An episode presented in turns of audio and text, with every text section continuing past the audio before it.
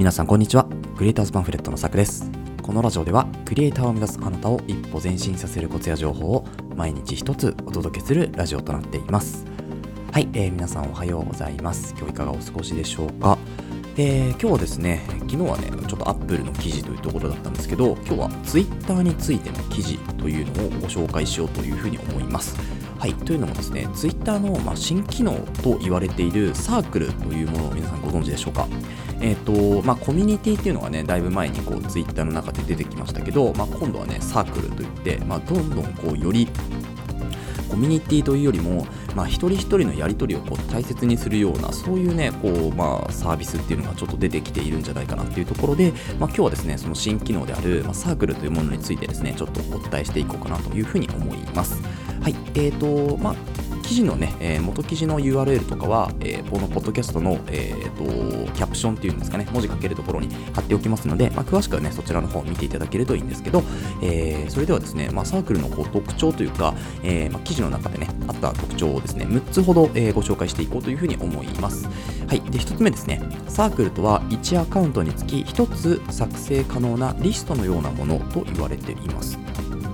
2つ目、え投稿者はフォロワー全員かサークルかを選んで投稿できると。で3つ目、サークルに追加できるのは150人まで。4つ目、サークルの全メンバーを確認できるのは作った人だけ。5つ目、サークルへ誰かを追加、削除しても相手には通知されない。6つ目、サークルに投稿したツイートはリツイートできないということで、まあ、今までのこうツイッターとかだとですね、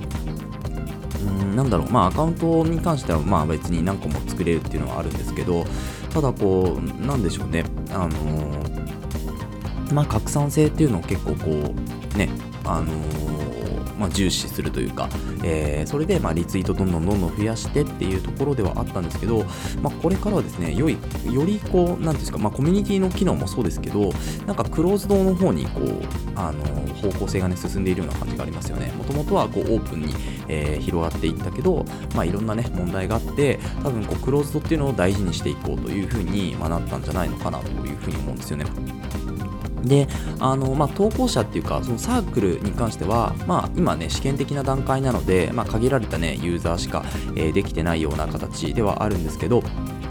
まあ、今後多分ね、えー、ここから、えー、一般的なね、ユーザーにどんどんこう広まっていくんじゃないかなと。で、コミュニティも多分今、まだあれですよね、全ユーザーがこう開けるようにはなってないっていうところですよね。うん、なので、まあ、今後ね、えコミュニティもそうだし、サークルもそうだし、あの使い分けっていうのがね、なかなかこう重要だなっていうふうに思うんですよね。っていうのも、まあ、コミュニティっていうのは、まあ、あの所属した人、誰でも所属できるし、まあ、所属した人はですね、まあ、いろんなツイートできるし、そこからまあリツイートで拡散みたいな形もできるし、で、今、現段階でもあのコミュニティの方にツイートするか、それとも全員に向けてツイートするかっていうのが、まあ、選べるような段階にはなっているわけですよね。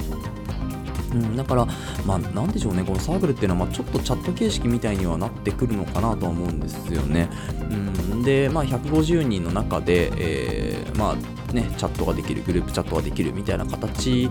になってくるんだろうなとは思うんですよね。それこそ、まあ、家族、まあ、まあ、LINE じゃないですけど、そのグループ LINE みたいな形で、えー、グループツイートみたいな、ツイートみたいな形で、あのーね、使えるようになってくるのかなとは思うんですよね。で、あのー一応ですね、まあ、今日ちょっとまた振り返りますけど、そのサークルっていうのは1アカウントにつき1つしか作れないっていうところで、まあ、多分ね、この1アカウント、例えば自分の持ってるアカウントで、まあ、自分のこうサークル1個作ったとしてもですね、まあまあ、まあ、アカウントをね、いっぱい作ってしまえばいっぱい作れるわけでっていうところで、まあ、その辺の対策とかもね、多分今後していくんだろうなとは思いますし、うん、あとは、まあ、150人までね、追加できますけど、まあ、例えばね、同じような人が、まあ、ね、50人、60人入ってくることもできちゃうわけで、だからその辺は難しいですよね。ただこう、あのー、確認できるのは、サークルのメンバーを確認できるのは作った人だけになるので、まあ、そこは結構ね、いい点かなというふうに思いますよね。誰がいるのかっていうのが、えー、まあ、入った人はわからないと、うん、いうところですよね。ただ人数だけは多分確認できるんじゃないかなとは思いますね。うん、ただ、えー、誰かはわからないので、その作った創始者みたいな人たち、人が、えー、わかるというところですよね。で、まあ、相手にね、こう、例えばまブロックとか今ありますけど、そのブロックみたいなものですよね、要はね、サークルに来た人を、まあ、ね、あの追加削除するっていうのは、そうなんですけど、まあでもここでちょっとポイントなのは、えー、サークルへ誰かを追加削除しても相手には通知されないというところで誰かを追加することもできるけどそれは相手に通知されないわけですよね。つまりこれはどういうことなのかなっていうところであの例えば自分があこの人いいなと思った人を、まあ、引っ張ってこれちゃうっていうところ。なんか知らぬ間にサークルへ所属しているみたいなところですよね、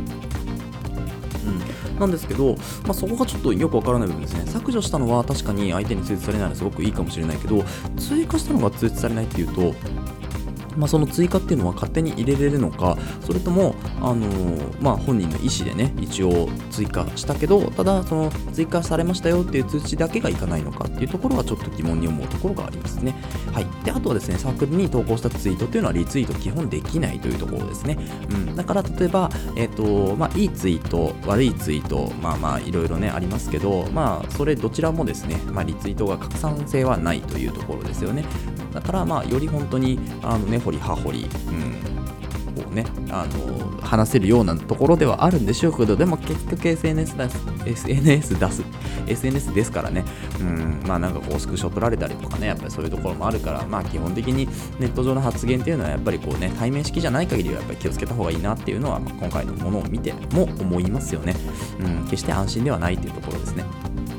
はい、ということですね、今日は Twitter の新機能サークルというものについて、えー、お伝えをしました。で、え一応ですね、元記事も貼っておくんですけど、えっと、Twitter サークルについての公式ホームページからの、えっと、情報っていうのもですね、合わせてリンクを貼っておきますので、もしよければそちらもね、参考にしてみてください。はい、えー、ということで、今日はですね、えー、あ、今日はですね、というか、このラジオではですね、えこういった形で、えー、クリエイターのために必要なこととかですね、あとは、えっ、と、テクノロジーの情報、まあ、今日みたいなね、えーまあ、Twitter の記事とか、あとは前回とかだと Apple のね、記事とかっていうのを、まあ、中心にお話をしております。あとはですね、作業効率を上げるコツ、えー、例えば、まあ、今私が使っているツールだと、まあ、Canva とかっていうね、ツールがありますけど、まあ、そういうのを使ってですね、時短をするとかっていうところも、まあ、できたりするわけです。はい。ということで、えー、まあ、そんな形でクリエイターになるために必要なことをですね、ねえ、こちらのラジオではお話をしております。リスナーさんと一緒に一流クリエイターを目指していけるラジオにしていきたいなというふうに思いますので、えー、共感いただいた方はぜひフォローの方よろしくお願いします。はい、今日はちょっと早いですけれど、これでお会いしましょう。ご清聴ありがとうございました。また明日お会いしましょう。